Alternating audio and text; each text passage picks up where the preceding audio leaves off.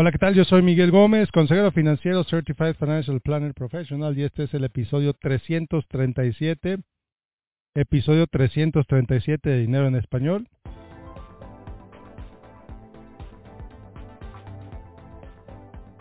Y bueno, bueno, estoy contento por varias razones. La primera, la primera es que esta canción que estoy escuchando la hizo mi hija. Entonces, eh, estoy muy contento, estoy muy orgulloso de ella porque ella literalmente hizo esta canción quién sabe cómo, yo la verdad no tengo ni idea de, de GarageBand, pero bueno. Ella la editó, ella la grabó. Bueno, muy bien. Segunda razón por la que estoy muy contento fue que pues ya pasó, yo sé que ya me escuchaste varias veces hablándote sobre el simposio de negocios que organizó Laurelena Martínez. Pues la verdad es que fue un eventazo, un eventazo de lujo. Conocí a gente bien interesante, Vienen entrevistas interesantes aquí en el podcast como consecuencia de la gente que conocí allí en ese evento. Y bueno, pues, eventazo. estaba en el paso del huracán, el huracán Hillary. Ahí estábamos en Irving, California. Al final de cuentas, el huracán pues fue menos de lo que nos dijeron todos. Fue lluvia todo el día. Lluvia ligera. Algunas partes de California sí hubo lluvias más fuertes, hubo algunas inundaciones, pero ahí donde estábamos nosotros, lluvia muy ligera, no pasó a mayores, así me cancelaron el vuelo de regreso, supuestamente por, fallas mecánicas, entonces me tuve que quedar una noche más. Afortunadamente la aerolínea me dio un cupón para un hotel y el hotel estaba muy bien, entonces no, no hay ninguna queja, no hay ningún problema, el, el hotel bien, el evento súper bien, entonces, pues bueno, vamos ahora sí al episodio de hoy al episodio de hoy. Hoy te voy a platicar, no tienes una reflexión, una reflexión sobre cuántas vidas has vivido, cuántas personas, cuántas personas has sido a lo largo de tu vida. Y esto viene por una de las películas que vi en este viaje, no recuerdo si salió en una de Guardians of the Galaxy o si salió en la última de Batman, no tengo idea, la verdad no me acuerdo. Pero una de esas películas era una, una frase que me encantó. Y dice algo así como que una persona al nacer son muchas personas. Y al fallecer solo muere una. Cuando naces tienes el potencial de muchas personas. Puedes tomar muchas decisiones. Cada decisión que tomas te va convirtiendo en una persona diferente. A cada cosa que le dices que sí, te va convirtiendo en una persona diferente. A cada cosa que le dices que no, te va convirtiendo en una persona diferente. Y no estoy hablando nada más de decisiones que te cambian la vida, como que te ofrecen un trabajo en otra ciudad y estás pensando en decir que sí o que no. O que, qué carrera vas a estudiar en la universidad. O con quién te vas a casar. Esas son decisiones que por supuesto te cambian la vida. Si decides divorciarte, si decides tener hijos, si decides tener el primer hijo, el segundo hijo, el tercer hijo, cada una de esas decisiones te cambia la vida y te transforma en una persona diferente a lo que eras antes. Sí hay decisiones enormes, sí hay decisiones que tienen un impacto tremendo por sí mismas, pero hay decisiones que tomas día con día que van dando forma a quién eres, que van dando forma a quién te conviertes, que van dando forma a la relación que tienes con tu familia, con tus hijos, con tu pareja, con tus padres, con tus hermanos, con tus compañeros de trabajo. Cuando compartes un chisme en la oficina, por ejemplo, ¿en qué te convierte? Cuando compartes dos chismes, cuando compartes tres chismes ¿A partir de qué momento te creas la reputación del chismoso de la oficina o de la chismosa de la fábrica? ¿A partir de cuántos chismes te creas esa reputación? ¿A partir de cuántos gritos a tus hijos te conviertes en el papá gritón o en la mamá gritona? ¿A partir de cuántos abrazos en la mañana te conviertes en el papá que abraza a sus hijos todas las mañanas. ¿A partir de cuántos días que haces ejercicio en las mañanas o en las tardes o en la noche? ¿A partir de cuántas veces que decides hacer ejercicio te empiezas a definir como alguien deportista? Y eso te cambia la vida. Te cambia la vida, porque una vez que te acostumbras a hacer ejercicio a los 20, a los 30 años, difícilmente lo vas a dejar a los 40.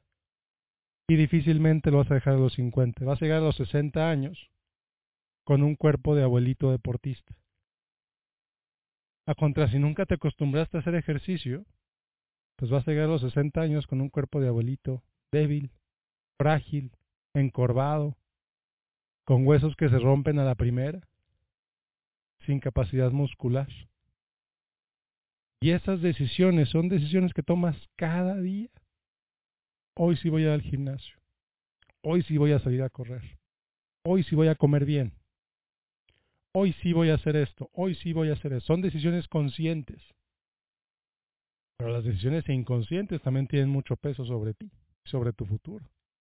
Cada vez que escoges estar en el celular en vez de ponerle atención a tus hijos, te estás diciendo que es más importante el celular que ellos.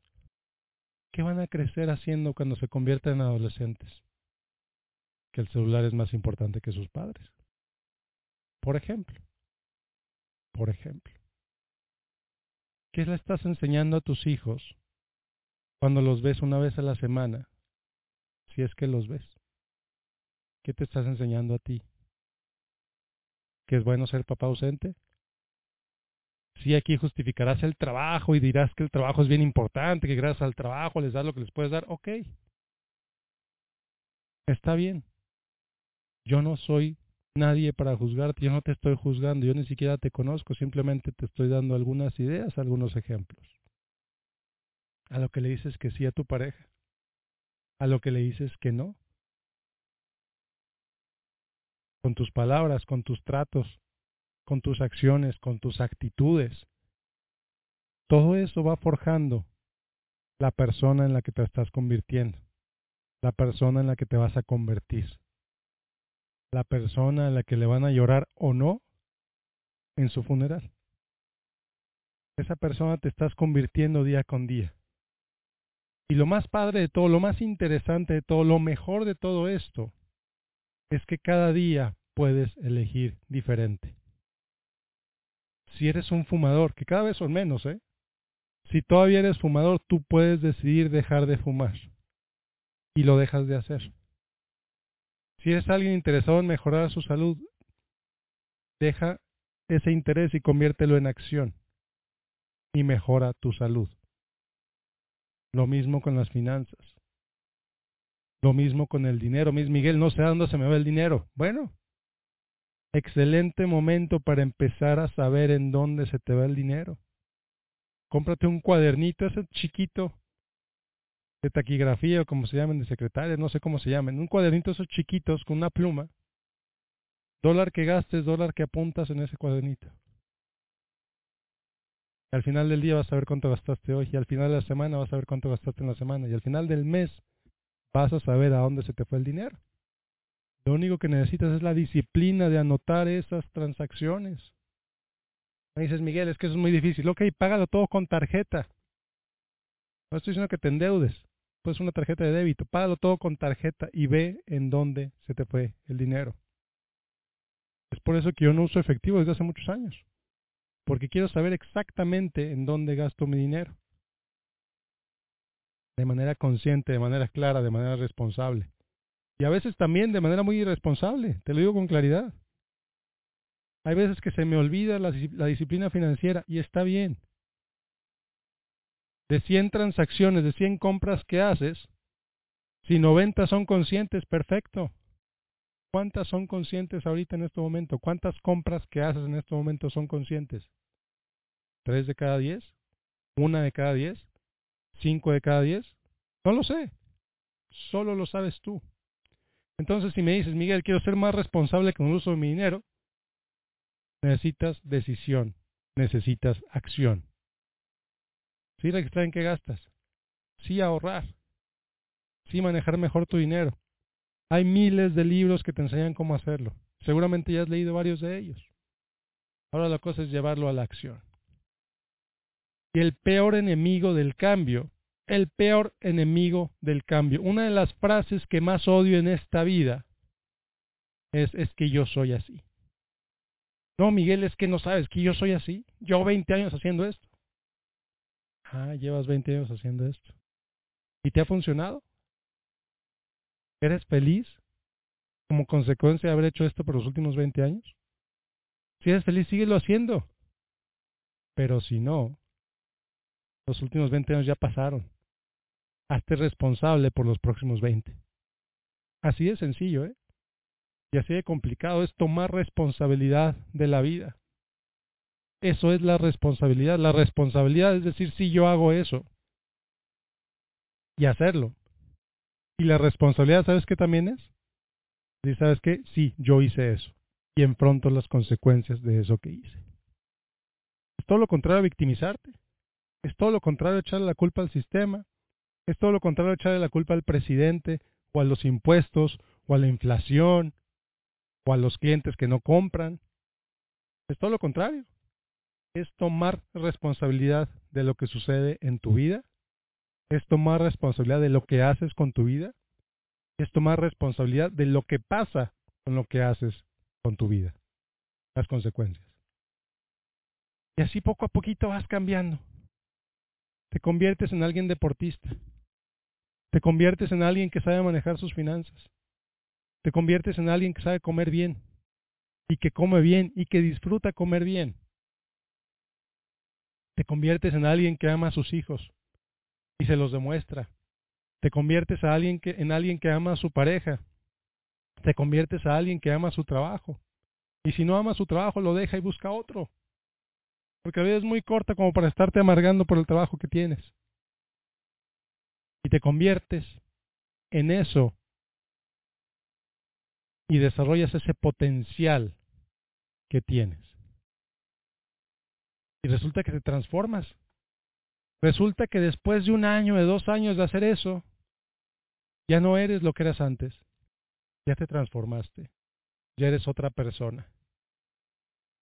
Y te encuentras con gente que hace muchos años no veías y te dicen, ¿qué te pasó? Te ves muy bien. Y dices, gracias, gracias. Mi trabajo me ha costado. Pero sí, soy diferente. Soy otro. Y estoy muy contento de lo que estoy haciendo. Todavía no acabo. Todavía no llego a donde quiero llegar. Pero ahí voy. Y voy bien. Y me siento bien. Y me siento mejor que ayer. Y me siento mejor que hace tres años. Te quiero decir algo que a mí me hace sentir bien interesante. Me hace sentir eso que siento es bien padre. Te lo digo con toda claridad porque el día de hoy, a mis 41 años, me siento mejor que cuando tenía 25. Me siento mejor en muchas maneras. Sí, estoy un poco más pelón. Sí, ya tengo algunas canas. Sí, ya empiezo a tener algunas arrugas. Pero física y mentalmente me siento mucho mejor que cuando tenía 25. Cuando tenía 25 sentía que lo podía todo, sentía que lo sabía todo.